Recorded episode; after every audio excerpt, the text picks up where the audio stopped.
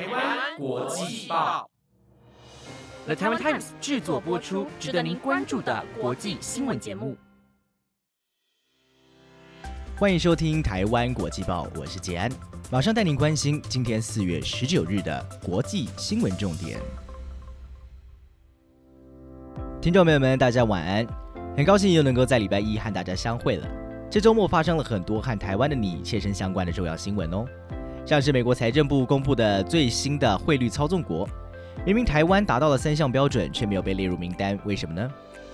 另外，美国和日本发布了联合声明，这是五十二年来第一次提到台湾，他们说了什么？还有台湾发明的珍珠奶茶，美国人也超级爱的，可是他们最近却快要喝不到了，发生了什么事？更多丰富的内容都会在今天接下来的节目当中为大家整理哦。节目正式开始之前，想邀请您追踪台湾国际报 IG 粉丝专业，里边的内容包含了当周的新闻重点回顾、国际名人介绍等等，这些在台湾国际报 IG 粉丝专业都有为您做非常精彩的整理，等你来追踪哦。欢迎直接点选资讯栏当中的连结，一起来支持我们吧。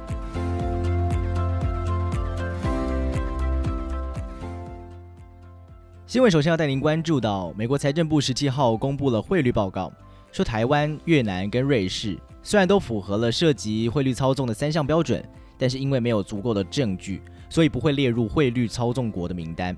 而中国则是继续在观察名单当中。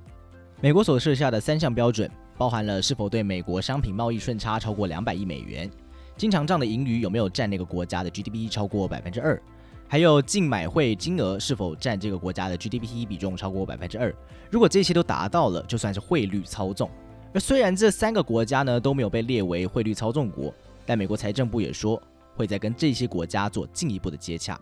针对此事，我国的中央银行列出了台美贸易失衡扩大的原因，以及中央银行干预外汇市场的原因。并且已经对美国提出了几项说明，像是中央银行就认为说，因为疫情关系，还有美中贸易战，现行的三项标准其实不应该继续作为评估贸易对手的经贸跟汇率政策的指标，因此也建议美国可以考量在疫情期间可以暂缓这三项汇率操纵的标准。而对于美国这一次没有点名任何贸易伙伴为汇率操纵国，彭博资讯报就认为，这是显示了之前川普政府给中国等国家贴上汇率操纵国标签，其实并没有起效果，反而是激起了泛政治化的顾虑。所以这一次拜登政府在国际汇率政策方面，可以说是采取比较不具对立性的做法。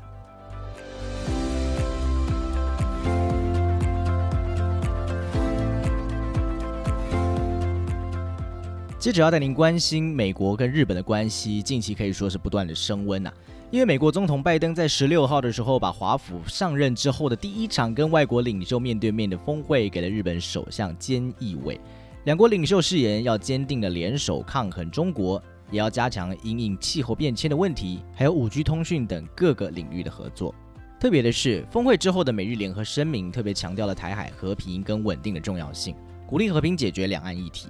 除此之外，也关切香港跟新疆维吾尔自治区的人权状况。但是声明当中也说，美国跟日本都了解与中国进行坦率对话的重要性，并且承认有必要在共同关心的领域要跟中国合作。这是继一九六九年之后，美日联合声明再度写入台湾。很显然的，这引发了中国大陆的不满。除了在会前就强烈要求不得干涉中国内政，不得搞针对中国的小圈子，会后大陆驻美使馆更是表达了强烈不满跟反对。而在会中，菅义伟也提到了近日来在美国社会发生多起对亚裔的歧视跟暴力。拜登和他有相同的想法，就是同意这不允许发生在任何的社会当中。而拜登的坚定立场，也让菅义伟对美国的民主再度充满信心。而至于东京在今年夏天即将举行的奥运会跟帕奥会，拜登对此则是公开表示支持，日本方面也会全力准备。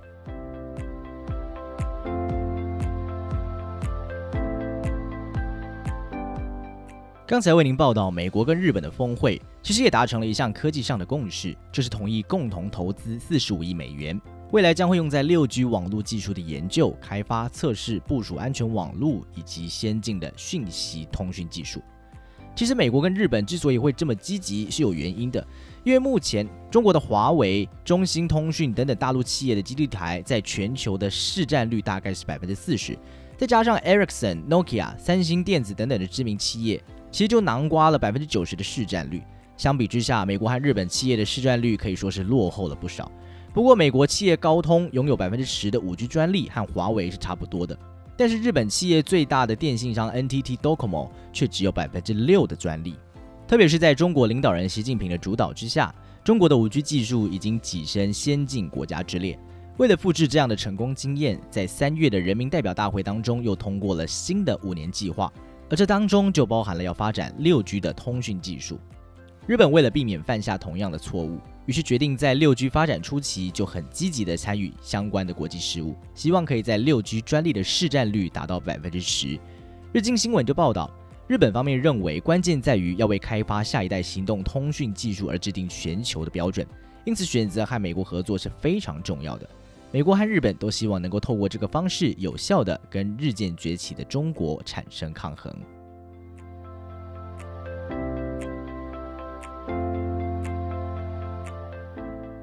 你想要再次见证太空人登上月球的风采吗？再等三年，可能就又有机会可以看到喽。因为美国国家航空太空总署 NASA 宣布，已经决定要跟马斯克的太空探索科技公司 SpaceX 签下二十九亿美元的合约。协助打造可以重返月球的载人太空船，而如果 SpaceX 真的能够实现他们的里程碑，那么 NASA 最快会在二零二四年就有机会再次带着太空人登陆月球。对此，SpaceX 也在推特发文表示，很荣幸能够帮助 NASA 开启人类太空探索的新时代。这次 NASA 的阿提米斯计划其实跟一九六九年到一九七二年让人类登上月球表面的阿波罗计划是不一样的哦，因为 NASA 现在的目标啊更大了。希望能够让人类长期的留在月球上，而且还计划要把月球作为把太空人送上火星的转机站。NASA 的人类登陆系统计划经理华森摩根就表示，NASA 会要求 SpaceX 在登月太空人启程之前，要先进行登陆舱测试飞行，而 NASA 也将会使用 SpaceX 的火箭，在这个月的二十二号就会送太空人前往国际太空站。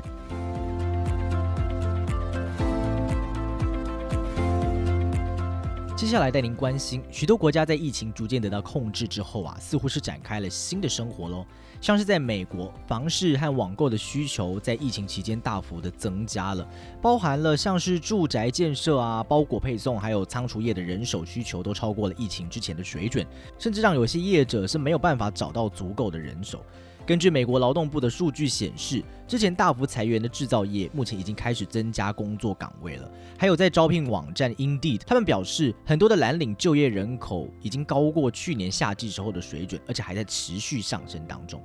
人力资源公司万宝华客户配送副总裁哈瑟特就认为。网购热潮带动了蓝领工作机会的增加，因为以前商品只需要从生产工厂运送到大卖场，让消费者到店里自取就好了。但现在宅配的过程从制造厂到消费者手上是需要更多人力，于是就创造了许多的职缺。不过虽然说有这么多的职缺，但是根据联合报综合外媒的报道，业界其实很担心哦，因为疫情的状况还没有完全退去，有些人的脱衣责任增加，或者是担心染疫，所以有几百万人其实没有出去找工作。再加上年轻人从事需要操作机械啊，或者是搬重物的工作意愿比较低，恐怕会出现公司明明有很多的职缺，却找不到员工的窘境。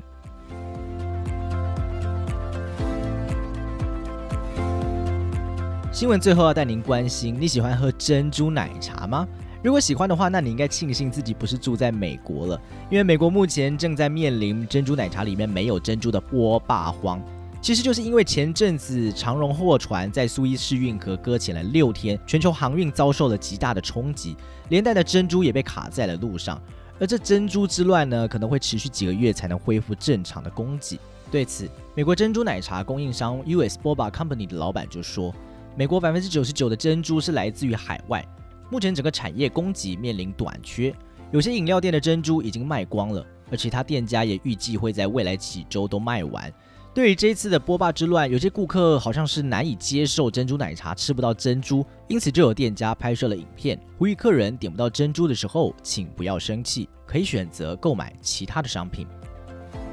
以上新闻由 The Taiwan Times 制作播出，每周一至周五晚间十点，我们都将为您整理当天的国际新闻重点。如果你有特别希望获得哪一些不同类别的新闻内容，都欢迎您可以在下面留言告诉我们哦。